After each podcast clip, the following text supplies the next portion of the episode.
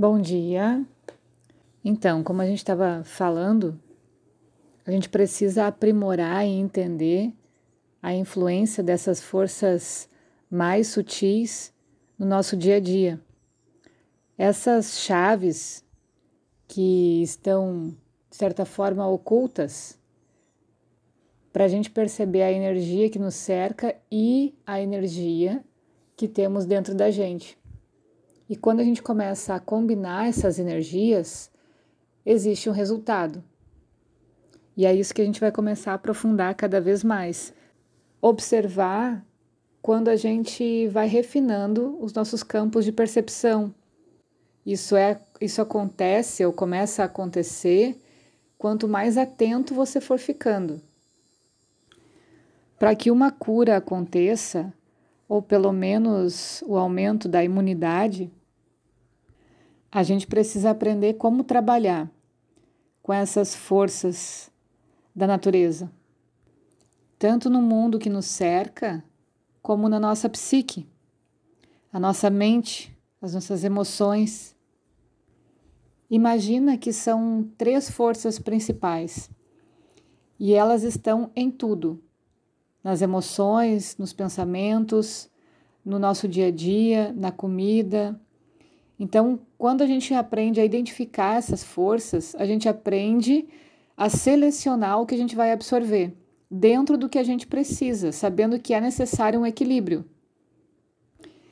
E é isso que o Ayurveda faz: mostrar cada vez mais, de uma forma mais rica possível, aonde se encontram, como se movimentam essas forças, qual é a reação dessas forças no nosso organismo. Isso é a matéria-prima do Ayurveda mostrar, apontar a, como que a gente encontra elas, como que a gente identifica elas, né?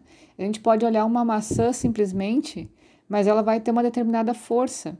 E essa força vai combinar ou não com a energia que eu tenho em mim. Essa é a parte mais química, mais científica que eu digo do Ayurveda, né? E particularmente é a parte de pesquisa que eu mais gosto. Essas forças se chamam em sânscrito, né, de gunas, uma palavra em sânscrito, uh, que significa o kiata. Algumas traduções de gunas também se referem à qualidade ou característica de determinada energia, mas a gente encontra nesse livro uma visão ayurvédica da mente, a tradução de gunas como o kiata, porque é exatamente um top de, de um cordão que se faz com a energia externa combinada com a energia que nós temos, a energia interna, né? Imagina que cada um fosse um cordão. A energia externa é um e a energia que a gente tem dentro da gente é outra. Então, esses gunas, dessas forças da natureza, dessas energias que a gente trabalha, vão ou não fazer esse top. O que acontece com a gente para ter um desequilíbrio é que isso está inosado, está tudo emaranhado. Então a gente acaba, por exemplo, refletindo nos pontos marmas, que é o acúmulo de determinadas toxinas espalhadas pelo corpo.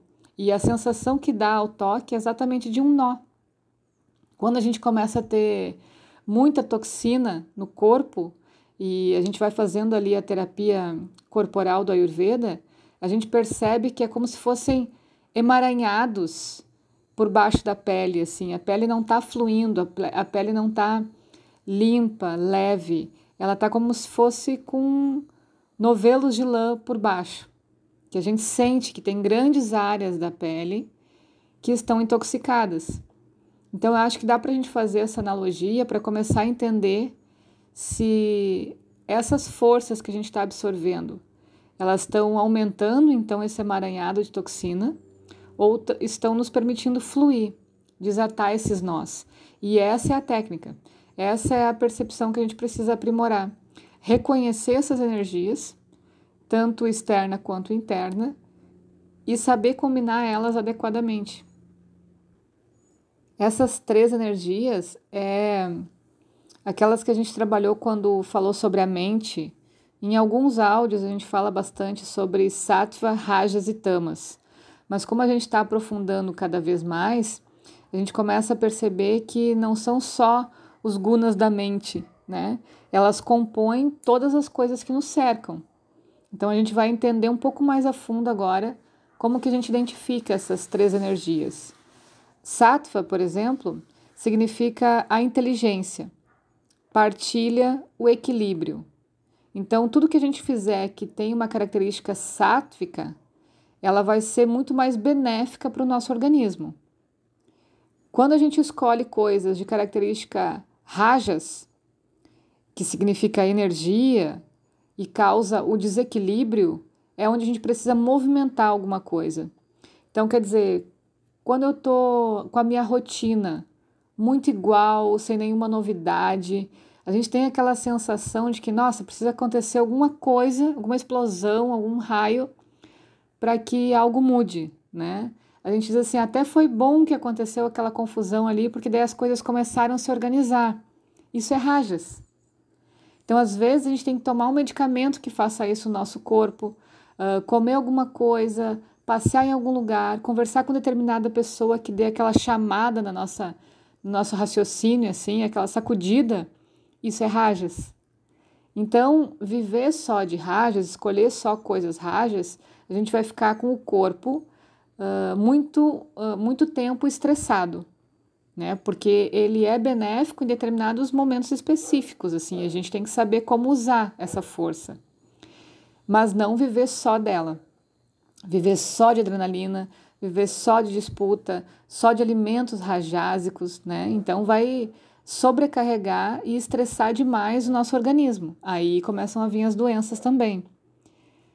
A energia de tamas, que significa a substância, cria a inércia, é quando a gente usa, quando a gente identifica essa força e começa a usar ela, quando existe muito movimento. Ah, você viaja demais, você fala com muitas pessoas, o, mexe muito no computador, então o raciocínio tem que ser muito rápido, né? Por mais que teu corpo esteja estático, mas a tua mente está trabalhando demais. Então a gente começa a equilibrar isso também com uma substância tamásica.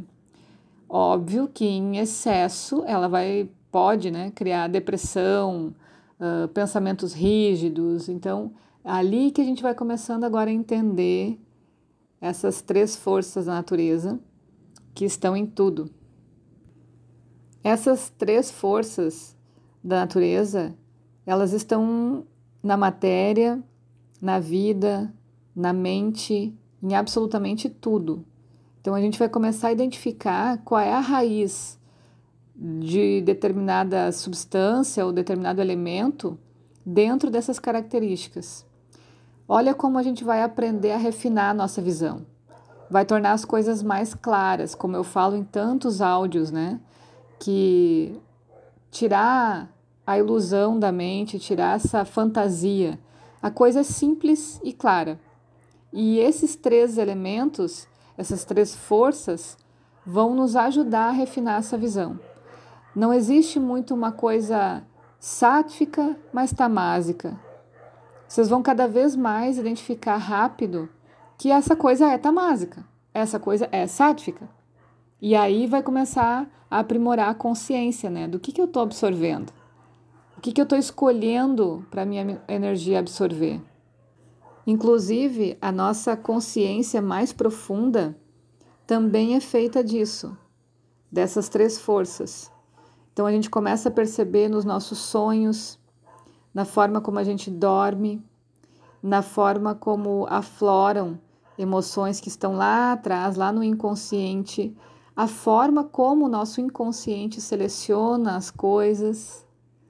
Então, tudo isso começa a interferir agora na, no aspecto do observador, em sair um pouco desse eixo do indivíduo e do ego em si, principalmente, né? E começar a trabalhar de uma atmosfera maior, uma visão mais uh, clara do todo, que é o nosso comportamento aqui na Terra, em sociedade, o que, que a gente está fazendo. Então, observar quais são as coisas que o nosso inconsciente atrai. Esse eixo central é como se tivesse uma receita, um código genético, né, uma química ali, que vai mostrar a quantidade de sattva, rajas e tamas que tem na nossa composição. Essa quantidade é ela que movimenta a energia ou a lei do karma. Então, quando a gente pega um, um, manual de instrução, digamos assim, quando a gente vai entender a fundo como um equipamento funciona, é como se a gente pegasse o nosso DNA e visse o tanto que tem de rajas, sattvas, sattva e tamas. Então, imagina assim, se uh, o meu movimento, a, a minha história kármica, ela tem ali engendrado, tem escrito que eu tenho mais rajas na minha constituição, é um movimento que eu faço nessa vida de trazer mais coisas rajas para mim, tanto a alimentação quanto a convivência. E dessa forma a gente funciona instintivamente. Vai funcionando como uma força da natureza, atraindo e movimentando coisas no sentido rajas. Lembra quando eu falei que a nossa diferença como humano é justamente essa questão do da inconsciência, do raciocínio, de pegar algo que eu funciono instintivamente e começar a trazer para o raciocínio e tentar aprimorar isso. É bem o deslocamento que a gente faz da relação ego com esse eu maior, que a gente conhece popularmente. É um pouco complexo de explicar. Mas imagina assim que esse ego, ele se comporta de uma forma instintiva. Ele existe como ferramenta de sobrevivência para esse corpo, para essa vida. Então, enquanto eu precisar me defender, enquanto eu precisar me colocar no mundo, bem de uma leitura infantil, como uma criança pequena, esse ego vai imperar. Então é dessa forma que a minha máquina, que meu corpo vai funcionar instintivamente, de acordo com que a força kármica que eu venho agregando durante as vidas vai se comportar. Então, se na constituição tiver mais rajas, o meu movimento de ego vai se comportar na captação e partilhar, né, mais coisas rajas. No momento que eu começo a refletir um pouco mais, a usar a minha intuição, usar os sentidos mais elevados que ainda são, uh, de certa forma, novos para o corpo humano, para a máquina humana, né? A gente ainda não está muito acostumado a lidar com esses sentidos mais refinados a gente vai aprendendo a usar eles através de uma boa percepção, de uma boa visão, de uma consciência maior, e a gente começa a identificar: opa, o meu corpo funciona automaticamente dessa forma. Então eu posso quebrar esse ciclo, quebrar essa, esse movimento que está acontecendo e começar a aprimorar ele. Entender primeiro que várias coisas que eu procurar vai ser dessa forma mas que aos pouquinhos eu posso ir educando essa consciência, educando essa matéria. Então, em vez de escolher só coisas rajas agora com essa percepção, eu vou equilibrar um pouco mais com o sátvico, devagarinho, sem a violência, né? Porque existe uma força muito grande, uma força kármica que move isso.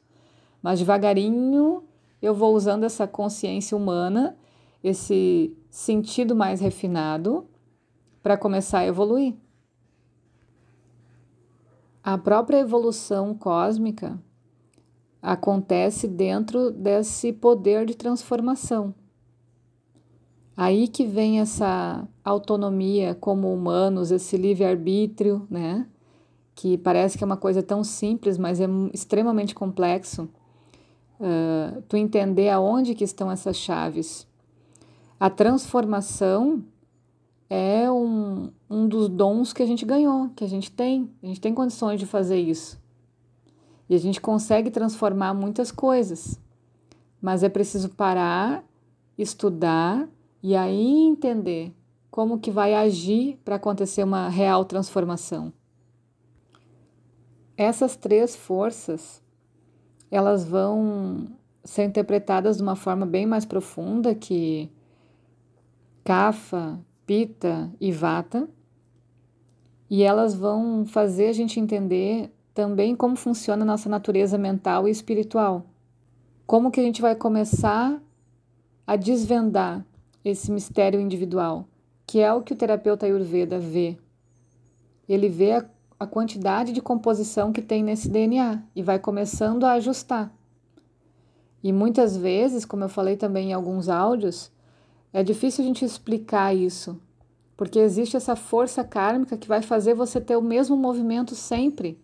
E em algum momento o terapeuta tem a função de quebrar isso de uma forma gentil para começar a te dar essa propriedade.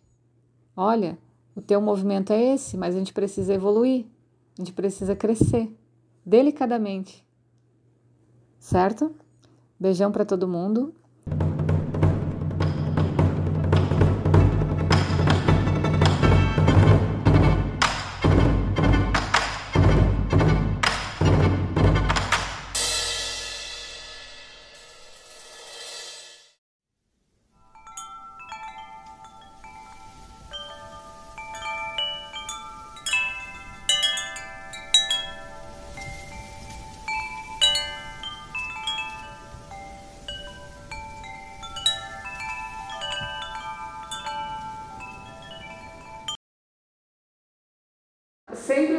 áudios ali, eh, ele é primeiro para mim, né? Então, toda a caminhada que eu fiz, assim, dentro do Ayurveda, eh, eu sempre tive eu em primeiro lugar. O tratamento tem que ser em mim primeiro, senão eu não acredito, senão eu não sei dizer se ele funciona ou não, né? E todas as vezes que eu falo, principalmente do Pita, é a minha assinatura completa, né? Então, quero aproveitar o gancho já para dizer... É, a forma com que eu aprendi a lidar com o pita, além de cuidar da alimentação, porque não tem como uhum. tu tentar obrigar a tua mente, botar lá contra a parede e dizer não. funciona agora. Não vai rolar. Então a alimentação ajuda muito, tipo, por isso que eu, tô, eu equilibro a minha temperatura assim o tempo todo.